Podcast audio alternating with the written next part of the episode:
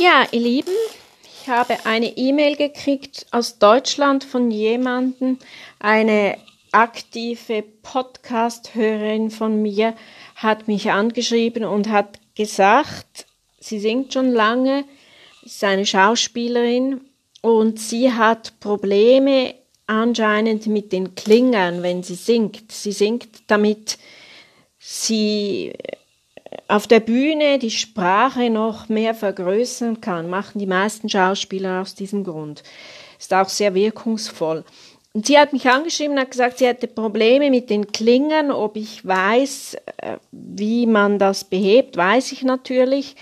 Äh, wenn man beginnt mit einem M zum Beispiel, das ist eine, eine gängige Übung zum, beim Einsingen zu beginnen. Also das ist oft beim Einsingen die erste Übung, um das kurz zusammenzufassen. Und wenn man jetzt diesen Kling, also man beginnt irgendwie als, als Frauenstimme beim D1 und, und summt so ein M, ist eine sehr, sehr gute Übung. Allerdings, wenn dann nach hinten eben die, der Raum nicht offen ist, dann wird's kontraproduktiv. Und das ist eben, da muss man den Raum hinten öffnen und die, die zu mir in die Gesangsstunde kommen, die kennen das. Kommt, meldet euch, kommt vorbei, könnt auch mal in einen Kurs kommen.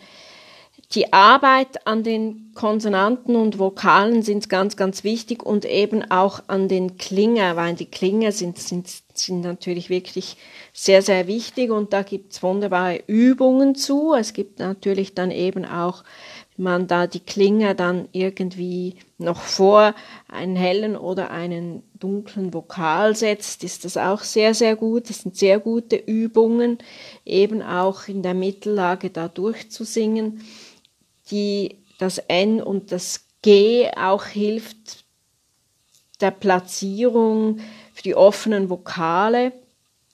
Die offenen Vokale sitzen so sehr gut in, den, in der Resonanz.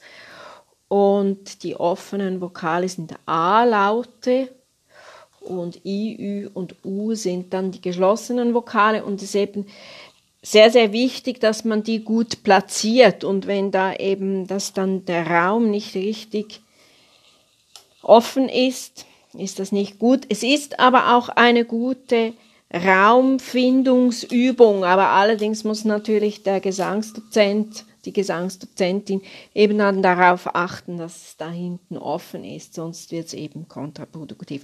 Ich hoffe, ich konnte deine Frage beantworten, liebe Stefanie. Herzlichen Dank für deine Feedbacks auch und arbeite gut und melde dich sonst, wenn ich helfen kann. Alles Liebe, bis bald.